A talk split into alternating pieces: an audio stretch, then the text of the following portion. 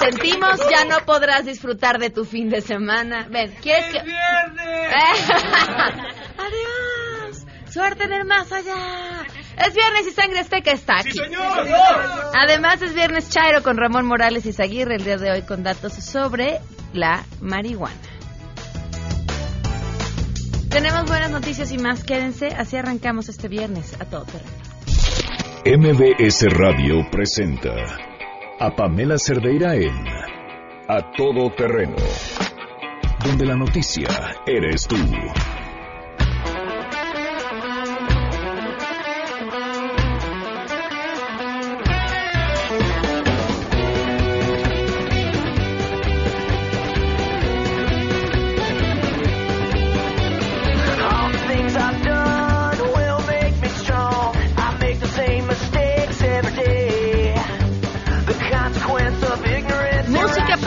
Nuestros oídos godines y miren que la necesitamos, ¿eh? porque este viernes estamos a días del corte de agua en la Ciudad de México, que, que bueno, pues ya ayer escuchamos, no es la primera, no va, es, no va a ser la de más horas, pero que pues sí nos tiene eh, preocupados a varios y además ha sido un viernes también de, de información bastante intensa y densa, así que bueno, ya llegó el viernes y aquí estamos para, para empezar el fin de semana como se debe. El teléfono en cabina para que nos llamen 5166-1025, el número de WhatsApp 5533329585, a todoterreno arroba mbs.com y en Twitter y en Facebook y en Instagram me encuentran como Pam Cerdeira y ahí estoy al tanto de sus comentarios y lo que demás quieran platicar. Eh, la pregunta, bueno, vamos con la pregunta de una vez. La pregunta que hoy les hacemos es si ya están o no preparados y cómo para el corte del agua. Esto nos dijeron. Queremos conocer tu opinión. A Todo Terreno. ¿Ya estás preparado para el corte de agua en la Ciudad de México? Ya estamos tan acostumbrados a que no haya agua que la verdad eso para nosotros yo creo que ya es tan natural. O sea, lo raro sería que hubiera todos los días agua. Realmente en casa estamos muy preocupados por el agua porque sí es una cosa vital para todo lo que necesitamos hacer. Necesitamos agua. Estamos viendo la manera de conseguir recipientes para guardarla, pero estamos trabajando sobre eso. Yo tengo este, cisterna, pero pues aún así hay que programarnos y hay que ver cómo vamos a hacer. Primeramente, este, pues hay que cuidar el agua y segundo, pues programarse bien para, para no desperdiciarla y ojalá que nos alcance. Preparado o no. Lo que no entiendo es cómo es posible que solo haya una sola línea de agua para tanta gente, para millones de gente. Y cuando haya que cambiar una válvula tengan que cerrar esa línea y millones de gente se queden sin agua. Eso está mal, mal planeación, yo insisto. Porque no hay varias líneas, se cierra una, se cambia una, se cambia la otra, pero una sola línea, ¿qué pasará cuando otra vez tenga algún problema esa sola línea? Simplemente se va a poner una válvula derivadora. ¿Qué pasa cuando esa línea vuelve a tener problemas? ¿Va a volver a quedarse sin agua millones de gente? Alguna vez nos dijeron que la- las futuras guerras iban a ser por el agua, pues prácticamente nos estamos acercando cada día más.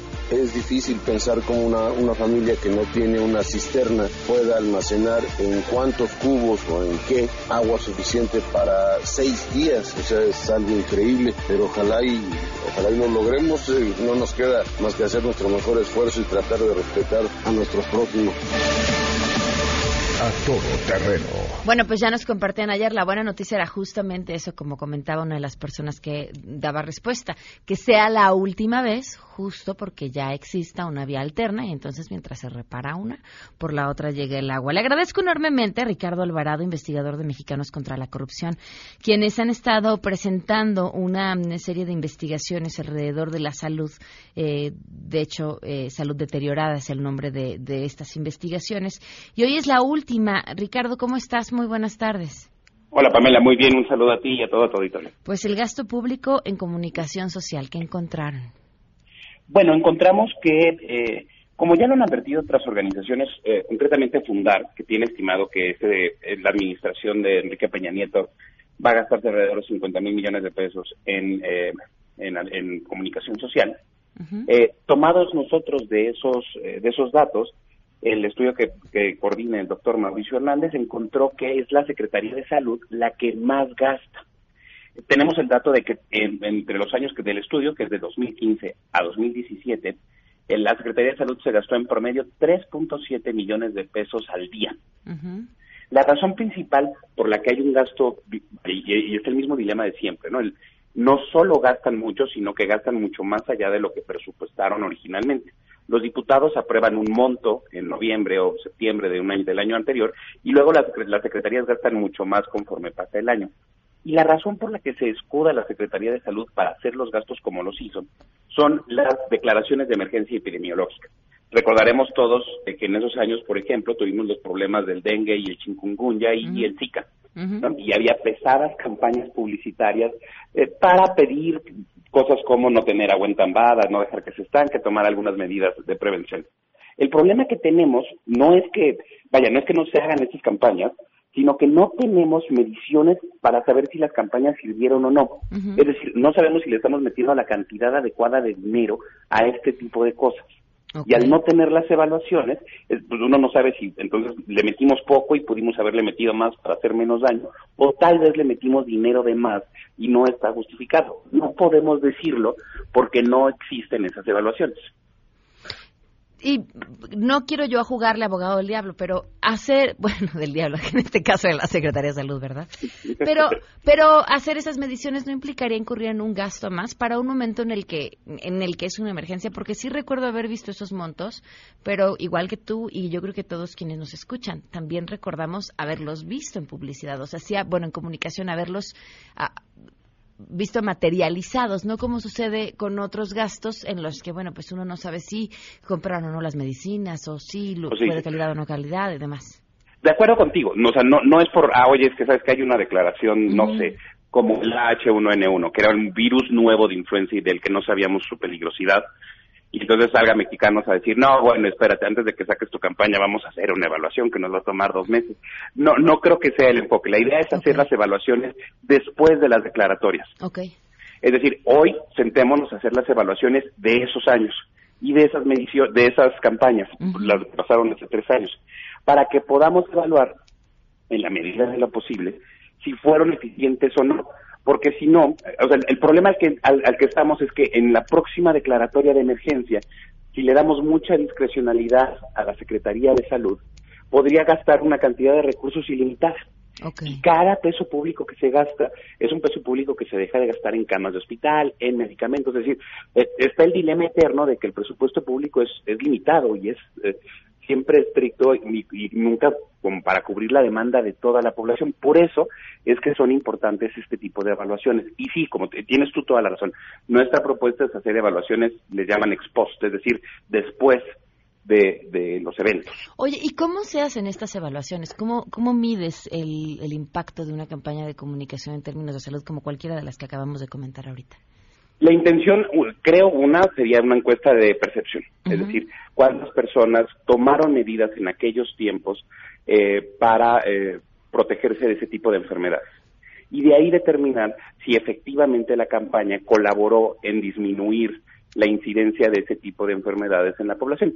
Por ejemplo, recordarás eh, que el presidente de la República, Felipe Calderón, salió en épocas de la influenza, como hablábamos hace un momento, eh, para dar como las principales medidas. ¿no? no hay que salir, hay que buscar no usar oficinas, este, taparse con lo- el codo en vez de con la mano. Ese tipo de medidas podemos medirlas, eh, eh, por un lado, en cuántas personas están atentas de ese tipo de enfermedades y por el otro, cuántas personas se enfermaron antes de la campaña publicitaria y después. Ok. Ok, ¿dónde podemos encontrar toda la información, Ricardo? Tenemos un micrositio con toda la información, es un estudio de cinco secciones, esta es la última, la de comunicación social, en la página salud deteriorada, todo junto, punto contra la corrupción, punto MX. Perfecto. Si me permites, eh, queremos eh, también hacerles dos anuncios más. Uno es que el próximo martes vamos a presentar el estudio en la Academia eh, en la Academia de Salud de la Ciudad de México.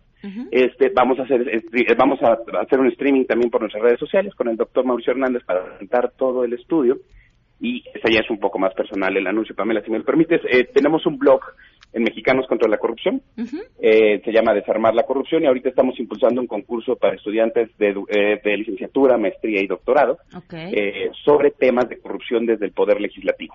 Queremos textos que tengan no más de dos mil palabras este, y que nos las manden al correo blog arroba contra la corrupción punto MX. ¿En qué consisten o en qué tienen que consi- con- consistir esos textos? ¿Son investigaciones, propuestas de investigación, propuestas contra la corrupción?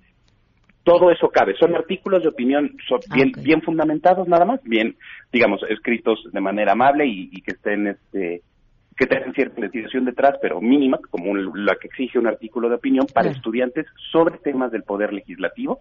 Eh, vamos a tener un premio, vamos, la intención es publicar el artículo ganador, entregarle un premio de la revista Nexos y de nosotros y un premio de 10 mil pesos en efectivo. Ah, muy bien. ¿Nos recuerdas la dirección también, por favor? Claro, es blog arroba contra la corrupción punto MX. Todo junto y sin acentos. Ricardo, pues muchas gracias. No, gracias a ti, Pamela, y muy buena tarde. Que estés muy bien, muy buena tarde. También gracias a Sofía Ramírez, que a lo largo de la semana nos estuvo acompañando con esta información sobre esta investigación. Hoy se cumplen un año, un mes, 17 días del feminicidio de Victoria Pamela Salas Martínez.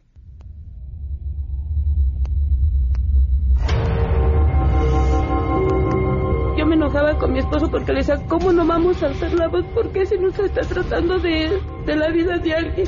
Es mi hija y la mataron. ¿Por qué no debemos de pedir información? ¿Por qué no deben de estar ocultando cosas? Ocultando cosas? Victoria, pues nada.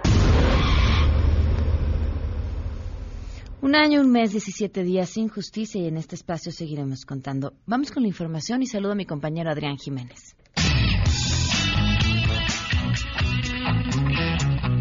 El cáncer de mama es uno de los más frecuentes y aunque habitualmente se escucha que hay una epidemia, es falso toda vez que no ha crecido de manera explosiva y no está fuera de control, afirmó Juan Cincer, integrante del Comité de Oncología en la Unidad de Estudios de Posgrado de la Facultad de Medicina de la UNAM. El especialista detalló que este padecimiento es el segundo tumor maligno más frecuente en el mundo después del de pulmón y ocupa el quinto lugar en índices de mortalidad. Con motivo del Día Mundial contra el Cáncer de Mama que se conmemora este 19 de octubre, resaltó que el factor de mayor riesgo de esta enfermedad es la edad. Escuchemos. Estamos ante una situación epidémica que se haya incrementado fuera de lo esperable de acuerdo a la edad. Y esto no nada más aplica al cáncer de mama, aplica a muchos tipos de cáncer.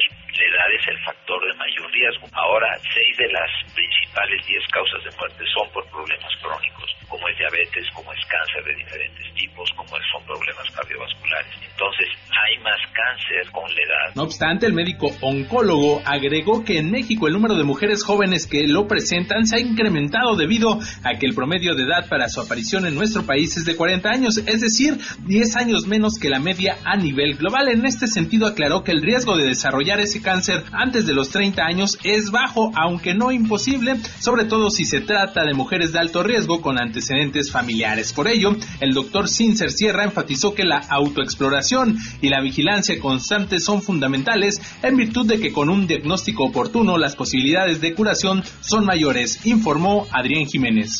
Son alarmantes las condiciones de los jóvenes en México, alertó Alejandra Haas, titular del Consejo Nacional para Prevenir la Discriminación, el CONAPRED, quien demanda al próximo gobierno intentar cortar las brechas de desigualdad y aplicar un perfil de género y que reconozca la vulnerabilidad de derechos que padecen los jóvenes en el país. Nos interesan muchísimo, nos gustaría mucho colaborar con el nuevo gobierno en el momento en el que ellos lo consideren apropiado. Pensamos que sí, efectivamente, hay que poner atención, por ejemplo, en la perspectiva de género, esto que les decía, muchas de las chicas que no estudian y no trabajan están haciendo labores de cuidado y esas labores de cuidado, por un lado, las requerimos como sociedad y por otro lado, no necesariamente son fáciles de sustituir. Es decir, la discriminación y las brechas de desigualdad, pues desde luego afectan más a las mujeres jóvenes, las personas jóvenes indígenas, hablantes de lengua indígena. Es distinto lo que viven quienes viven en zonas rurales que en zonas urbanas. Las oportunidades laborales son otras desde la inclusión. Cuatro de cada diez jóvenes reclaman que sus derechos se respetan poco o nada y se quejan de que por ser morenos, pobres o por peinarse, vestirse o tatuarse, tienen la filiación de un delincuente al que no solo no se le contrata, sino se le mete a la cárcel. Reclamaron en el cuarto de paz Jóvenes y Discriminación, presentación de la encuesta nacional sobre discriminación 2017 que se celebró en la Biblioteca Vasconcelos. Es el reporte al momento. Hola, ¿qué tal? Gracias. México se ubica entre los cinco países con mayor estatus en sanidad animal y permite exportar a más de 160 países en virtud del prestigio fito y zoosanitario del sector agroalimentario, lo cual es resultado del trabajo de productores, organismos públicos y profesionales de la ciencia y la investigación en el rubro agropecuario y pesquero. Así lo externó el secretario de Agricultura, Ganadería, Desarrollo Rural, Pesca y Alimentación, Baltasar Hinojosa Ochoa, durante la entrega del doctorado honoris causa a los investigadores académicos y funcionarios Francisco Javier Trujillo y Héctor Uriel Mayagoitia por méritos, logros y aportaciones al sector primario del país. Señaló que el trabajo integral de los actores del sector agroalimentario y la vinculación de la ciencia, innovación y tecnologías permite producir alimentos sanos que refleja un crecimiento de las exportaciones que este año alcanzarán 35 mil millones de dólares. Baltasar Hinojosa afirmó que hoy el campo vive su mejor momento con un crecimiento y desarrollo importante para la economía nacional y representa un referente a nivel mundial por sus alcances y líneas de acción. Añadió que existe un vínculo cada vez más estrecho entre la seguridad alimentaria y la seguridad ambiental, lo que es una realidad en el México actual para impulsar una producción sustentable con convicción de fortalecer los sistemas productivos basados en criterios ecológicos, conservación de tierra y agua, informó Juan Carlos Alarcón. Tenemos buenas noticias. Ya nos lo había adelantado aquí la semana pasada Horacio de la Vega y es una gran noticia. Por primera vez se llevará a cabo un triatlón en la Ciudad de México. Adrián Jiménez, te escuchamos. Buenas tardes. ¿Qué tal? Buenas tardes, Pamela. Un saludo afectuoso para ti y el auditorio. Efectivamente, será la primera edición del Triatlón Powerade Ciudad de México 2018 y se realizará el sábado 24 y domingo 25 de noviembre. Así lo anunciaron autoridades deportivas y el patrocinador del evento. Durante el primer día se llevarán a las competencias del triatlón infantil Tri Kit y solo novatas, así como las eliminatorias de la categoría Elite, mientras que en el segundo día se efectuará el triatlón de distancias sprint, así como el olímpico y relevos. El Autódromo Hermanos Rodríguez será la sede de este evento que autoridades buscan tal punto de partida para que en un futuro se alberguen competencias internacionales de esta disciplina olímpica. Al respecto, Andrea Pereira, vicepresidente de la industria mexicana Coca-Cola, confió en que además de impulsar un evento deportivo, el triatlón de la Ciudad de México sea una justa que inspire a la ciudadanía a practicar algún deporte. Vamos a escuchar.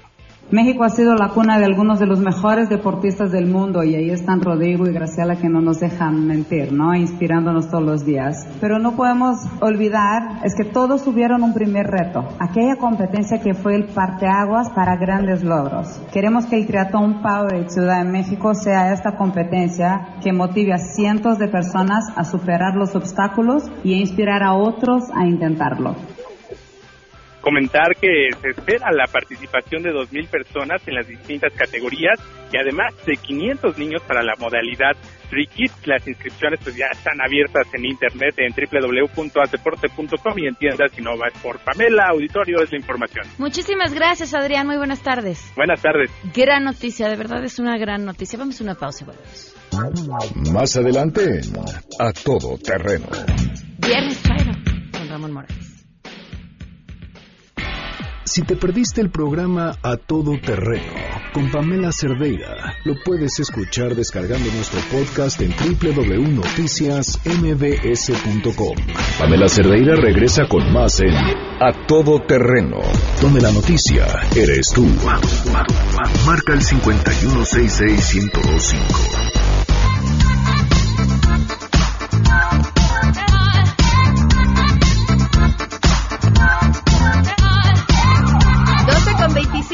Minutos, continuamos a todo terreno. Me da muchísimo gusto tener a las dos personas que nos acompañan hoy. Eh, Lorena Cobian, directora de marketing de selecciones Reader's Digest. Bienvenida, ¿cómo estás? Bien, muchísimas gracias. Y Eduardo Pineda, editor de selecciones. ¿Cómo estás? Bienvenido. Muy bien, muchas gracias. Les platicaba que cuando los cuando los recibí y me dio muchísimo gusto que vinieran, que yo tengo una historia muy íntima con el selecciones porque mis abuelos lo leían y siempre en su buró había dos o tres selecciones. Y yo llegaba, bueno, es que haz de cuenta que puedo ver el color de la cobija, el en dónde estaba puesto el selecciones, ahora el teléfono, es más, puedo ver a mi abuela hablando por el teléfono, ¿no? Así de, oye, y entonces agarraba el selecciones. Este, aprendí a leer, no aprendí a leer, pero sí, o sea, aprendí a leer leyendo el Selecciones porque, porque además es divertido, interesante, eh, tiene algo para todos. O sea, yo era una lectora en aquel entonces de siete años Chica. y, y- y, ah, le sigo teniendo un gran cariño.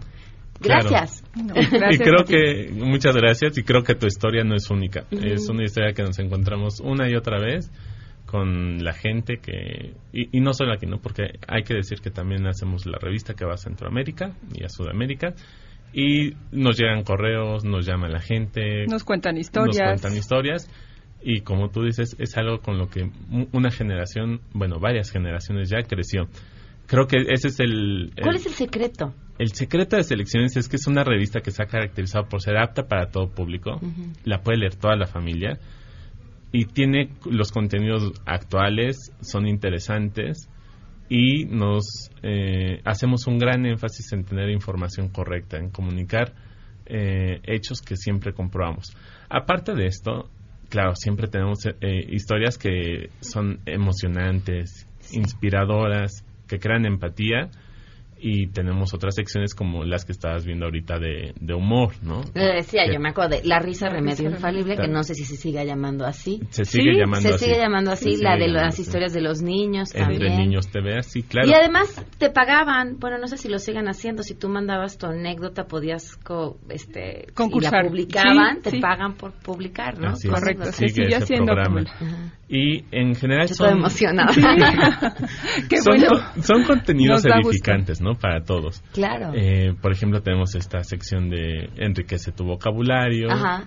eh, y en fin, eso es lo que nos distingue, que son contenidos eh, que, que traen lo mejor que está pasando en la actualidad. En la actualidad, en todo, me decías, ¿no? Como ciencia, este número hablan justamente acerca de la inmunoterapia y hablan acerca del cáncer. Claro, ese es nuestro artículo de portada eh, que habla sobre eh, el nuevo tratamiento para el cáncer que promete revolucionar la forma en que combatimos esta enfermedad y es precisamente por una investigación similar por la que dieron el Premio Nobel de Medicina este año. Ok, ahora, ¿en dónde lo podemos conseguir? Es muy fácil. Puedes ir a cualquier puesto de periódico o locales cerrados en toda la República y ahí la puedes comprar. Pero también si te quieres suscribir nos pueden llamar a los teléfonos 5885-2424 o 0155-5985-2424. Un representante te atiende personalmente. Tenemos un descuento del 34% ahorita sobre precio regular y aparte te llevas un regalo útil. Entonces, por un año, 379 pesos nos llamas y también ahí te podemos atender. O nuestra página, www.selecciones.com.mx. Te puedes suscribir a la revista digital o a la revista impresa. Recuérdanos el teléfono. Claro favor. que sí. 59 85 24 24 o 01 55 59 85 24 24. Perfecto. Pues muchas gracias. Al contrario, Pamela. Tenerlo a su lado es como llevar así de la mano un buen amigo, una persona divertida, además alguien que te va a contar un chiste, te va a apapachar, te va a muchas cosas. Nosotros decimos que te hace llorar, te hace reír, te inspira, te cuenta muchas cosas, ¿no? Entonces es muy padre tener un selecciones al lado. Muchísimas gracias. Gracias Mil a ti. gracias a ti. Vamos Hasta a una luego. pausa y volvemos. como un perro. Que ya te perdí. Queremos conocer tus historias. Comunícate al 5166-1025. Pamela Cerdeira. A todo terreno. Donde la noticia eres tú. Volvemos. Pamela Cerdeira está de regreso en A todo terreno. Únete a nuestra comunidad en facebook.com. Diagonal Pam Cerdeira. Continuamos. Ramón Morales, catedrático de la Universidad Panamericana, ¿cómo estás? Querida Pamela, muchas gracias por la invitación. Te mando un saludo a ti y a todo tu auditorio. El día de hoy vamos a hablar acerca de la batalla cultural por la marihuana y esta y esta columna, esta sección más bien la, la quiero dedicar a la legalización de la marihuana lúdica que se hizo esta semana en Canadá. Canadá es el segundo país del bloque de Norteamérica en legalizar el uso lúdico de la marihuana, eh, después de Estados Unidos, que en, las, en los comicios de- del año 2016 se hizo una elección en la cual se sometió a plebiscito permitir en algunos estados el uso lúdico de la marihuana. ¿Por qué México está rezagado en este tema siendo un país que es naturalmente productor?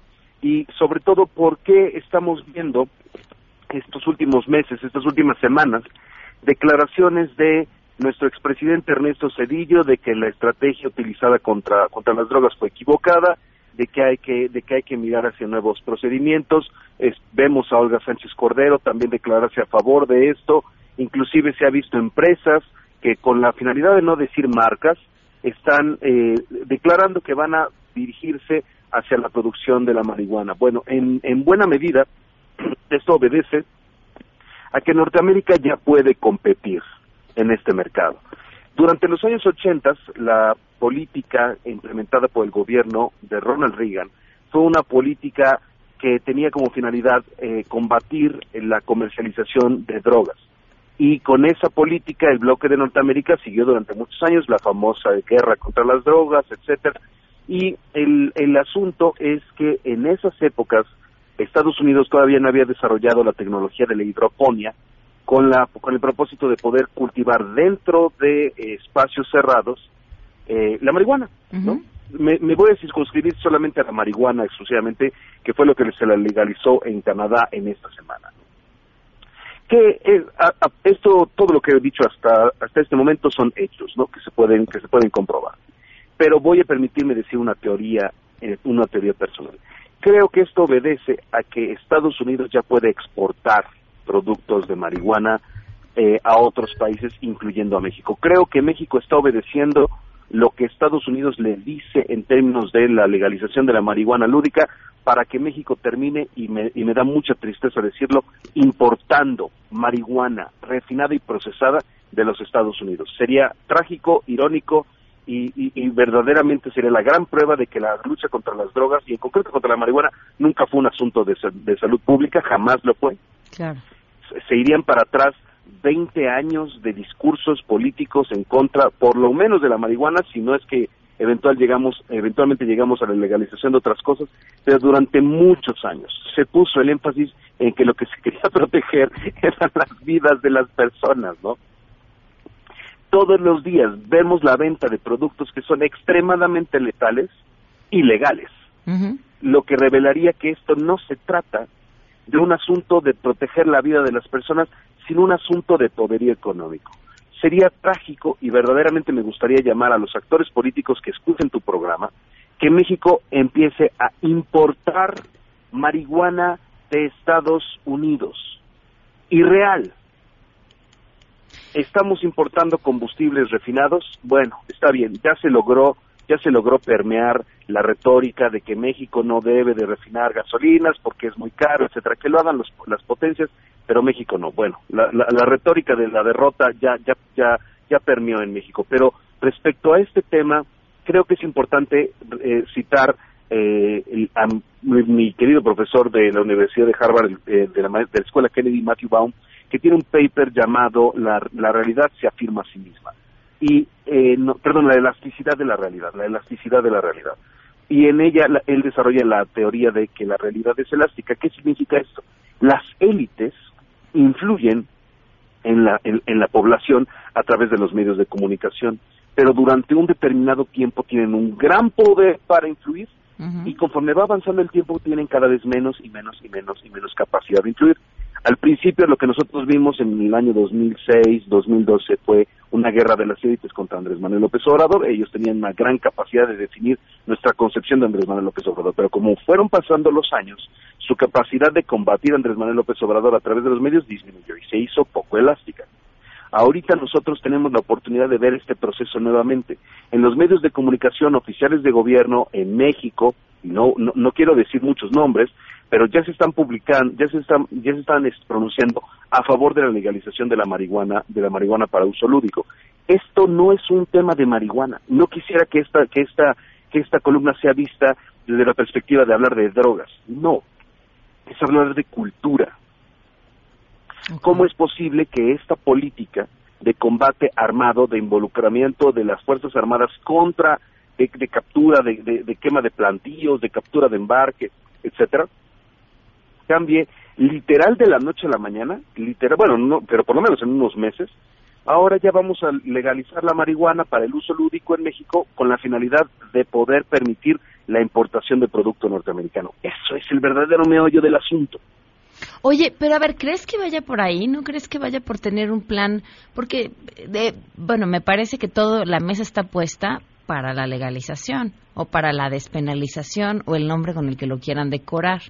Porque, porque la voz viene pues de quien estará en el poder y de quien tiene la mayoría en el Congreso el tema es ese, cómo va a ser, o sea, si es si vamos a permitir que cada quien tenga sus plantitas en casa o si vamos a controlar la venta o si la va a controlar el gobierno o va a estar en manos de privados, ¿no?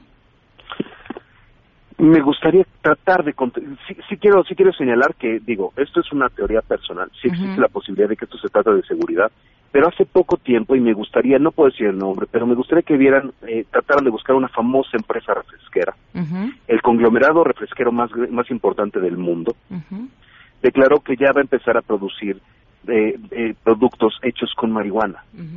Entonces, a lo que yo me estoy refiriendo con esto es que es un asunto de capital. Ustedes podrán darle la tonalidad que sea, pero ¿hacia dónde se va el dinero ahora? ¿No? si ya no va al narcotráfico y ahora va al Estado a partir de los impuestos, me parece bien, está bien, ¿no? Pero, digo, que se haga, punto. Pero, ¿cómo puede ser posible? Si llega a darse la despenalización, legalización, o como tú bien lo dices, Pamela, de, esto, las élites van a empezar a impulsar la noción, y, y con élites me refiero al lobby de la marihuana encabezado por eh, Vicente Fox. Vicente Fox públicamente ha declarado que él participa en el lobby de la marihuana con la finalidad de impulsar una nueva cultura en México acerca de esto.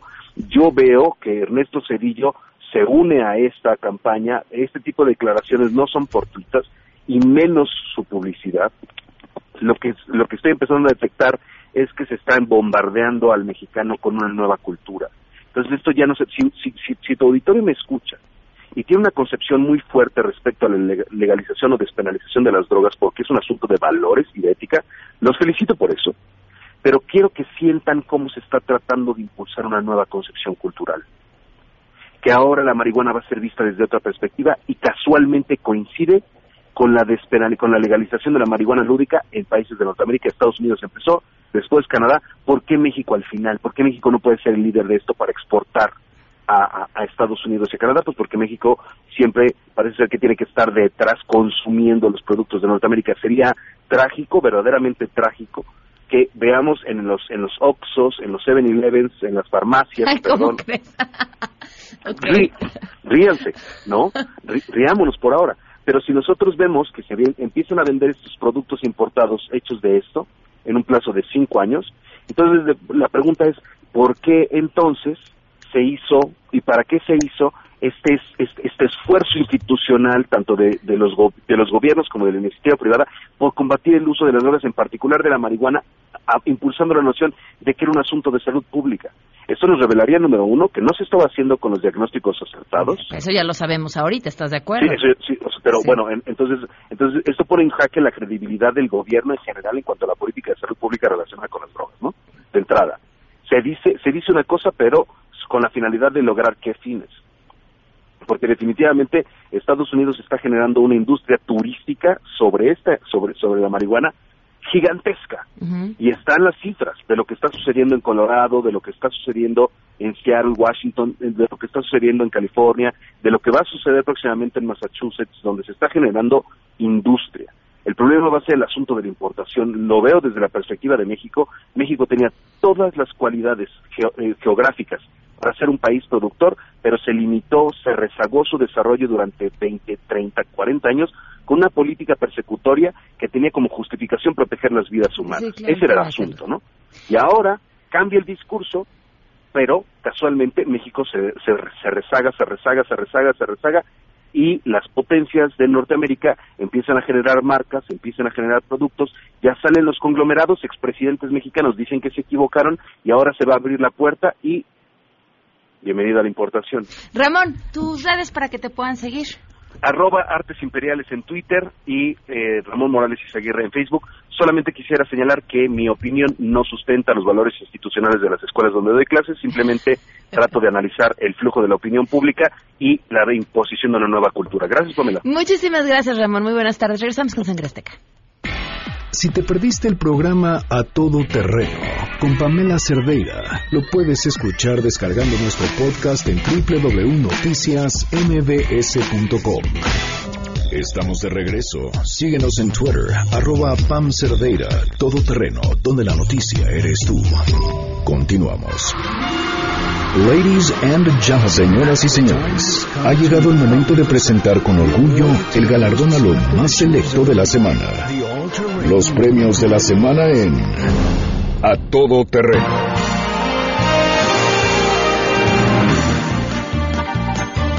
El Facebook Live está transmitiendo desde la webcam. La pueden ver en el Facebook de mbsnoticias.com. Sangre Azteca ya está aquí. Sí, ¡Uh! Y vamos a cantar una navideña. Venga. Échale. Ya se pusieron a pensar en Navidad, ya están, yo desde septiembre. Bueno, pues les voy a contar que esta, que es además mi época favorita del año, ya pueden encontrar en Liverpool tendencias de decoración navideña para el hogar tan increíbles como mágicas. Y lo mejor de todo es que van a encontrar hasta 10% de descuento. Ahí les van. La Silver Christmas, que es elegante y vintage. La Golden Christmas, que es sofisticada y cálida. La Classic Christmas, que es tradicional y deslumbrante. La Natural Christmas, que es pues orgánica y natural, como su nombre lo dice.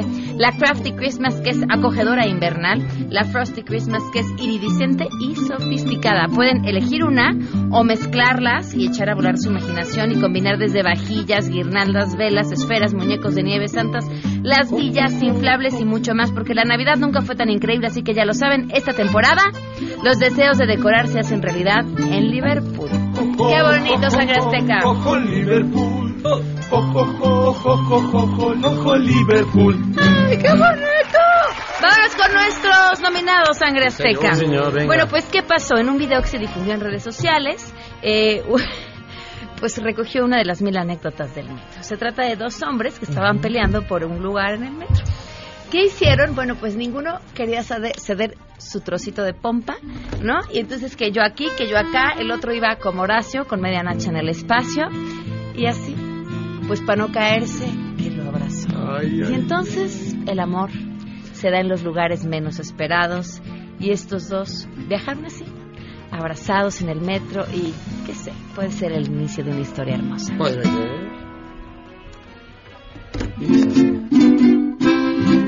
Quiero viajar contigo en un asiento juntos los dos, que no haya insultos ni hacer la voz, mi cuerpo en el tuyo sin más pudor. Viajar en el metro como un usuario compartiendo muchos abrazos y comprensión, un lugarcito pequeño para los dos. Tú sabes que yo no cedo, sin que vayamos juntos. Que al venir parado me canso más que venir sentado en tus piernas. Sentir tu cuerpo me excita más, me excita más. ¡Ay, qué bonito, Sangre Azteca! Pasa a las mejores del año, me gustó mucho. Yo creo que deberíamos invitar a Sergio Mayer porque semana a semana nos acordamos de él y dado que él canta, pues podría Pues un día venir a echarse un palomazo con Claro. nosotros, ¿no? Al fin en viernes no hay sesión y, y puede cantar. Bueno, pero en lo que acepta la invitación, Ojalá. vamos a cantarle a él. Venga. Ahora, ¿qué pasó? pasó? Pues a través de redes sociales, el diputado de Morena, presidente de la Comisión de Cultura, quiso hacer un buen acto generoso y compartió a través de su cuenta Twitter un enlace para bajar libros gratis en formato PDF. Eh, este, el, el problema es que algunos de estos libros implicaban una descarga pues ilegal y entonces bueno lo criticaron, el tweet se borró y ya lo sustituyó con otro donde los sitios que venían pues eran legales. ¿Qué le vamos a cantar?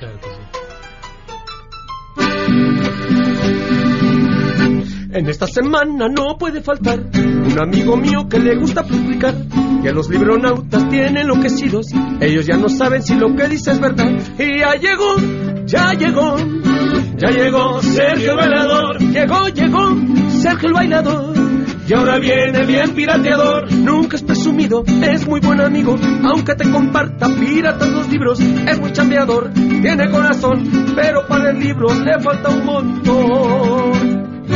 Ay, qué bonito, sangre azteca. Con esta canción yo creo que hasta va a querer venir. Seguro que sí. Ya llegó, ya llegó. Ok, ya llegó, no, ya, ya. Vámonos con este, si- los siguientes. Esta semana también se dio a conocer en redes sociales un video en el que se les ve jugando en horas laborales a cuatro empleados de la Agencia del Ministerio Público de Investigación. ¿De dónde creen? ¿De dónde? Pues de Catepec. ¿Qué Órale. ni problemas hay? Ay. ¿De que investigar? No. No. ¿Feminicidios? No. ¿Asaltos? No. ¿Es, es el, el lugar donde la gente más insegura se siente en el país? No. ¿Y qué hacen los niños? Pues jugando y grabándose. Sí, sí, ¿Qué les vemos. damos acá? Qué desagradables. unas nalgadas en hora laboral. Y en la oficina te daremos sin tregua. Quítate el panto o te lo vamos a quitar. Unos cuadernos no inviten a cualquiera. Unas nalgadas en hora laboral. No más por gusto es que te las mereces. Más no grave, no vayan a grabar. Pues si nos cachan, hasta el bote nos meten vas a sufrir, vas a llorar. Oh Dios, alguien subió el video, ya no sé, quedamos sin empleo. ¡Qué bien, sangre azteca! ¡Qué bonito! Vámonos con nuestra siguiente nominada. ¿Cuál será? Rosario Robles, titular de la SEDATU, pues principal señalada en la investigación de la estafa maestra. ¿Qué pasó y por qué está en los premios de la semana?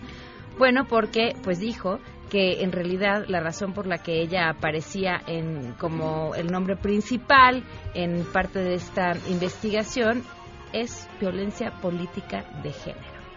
Así, ella dijo. Yo le pregunto, ¿se acuerda usted de algún nombre de otro funcionario o de alguno de los rectores de las universidades?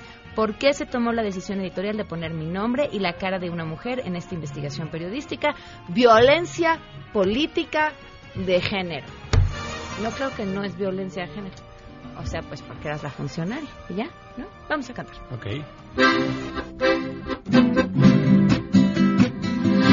Diputados la acusan a Robles por demás. Ella dice no hay pruebas que la puedan dañar. En estafa maestra no me comprobarán desde cuándo me hubieran encontrado empresas que nunca existirán. Puras mentiras, puras mentiras, puras mentiras. Yo no he hecho cosas malas, mi conciencia limpia está. Puras mentiras, puras mentiras, puras mentiras.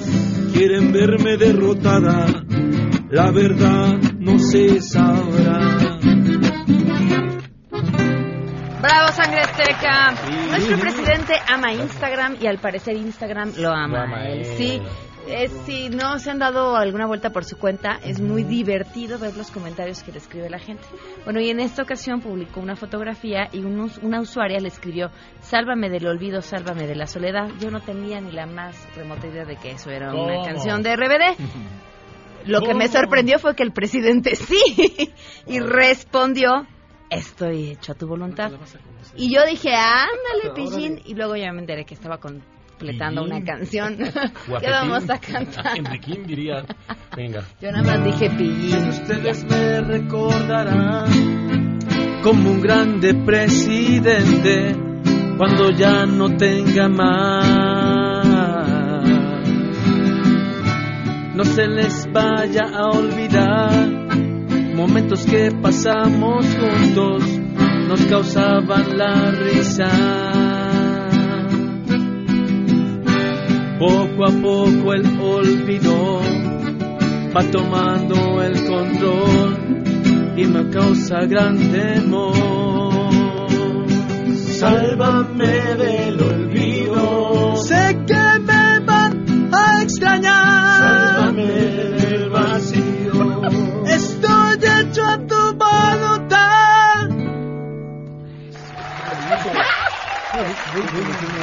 Ya me pueden empezar a dar chance a mí, ¿eh?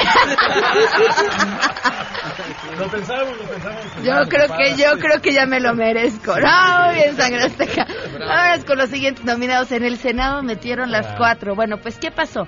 Llevaron a cabo un evento para concientizar sobre el cáncer de mama. Estamos en octubre, es el mes para hacer conciencia sobre el cáncer de mama. Y bueno, pues un- una presentación que además lo hizo una organización que se dedica a este tema de una organización seria, este FUCAM. Pero bueno, pues en la presentación se veían eh, imágenes completamente sexualizadas, este frases completamente desafortunadas, refiriéndose a los senos de la mujer desde una perspectiva... No, a ver, desde una perspectiva masculina, o sea, hablemos del seno. El seno que tanto excita a los hombres y les gusta acariciarlo. Espérate, o sea, estás hablando de cáncer de mama. Lo que los hombres quieran hacer con los senos nos da igual. Sí, claro. Nada más por decirlo menos. ¿Qué vamos a cantar?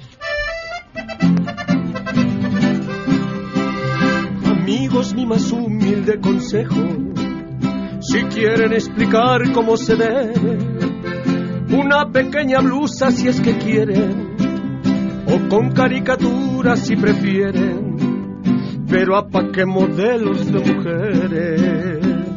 Pero ¿sabes qué?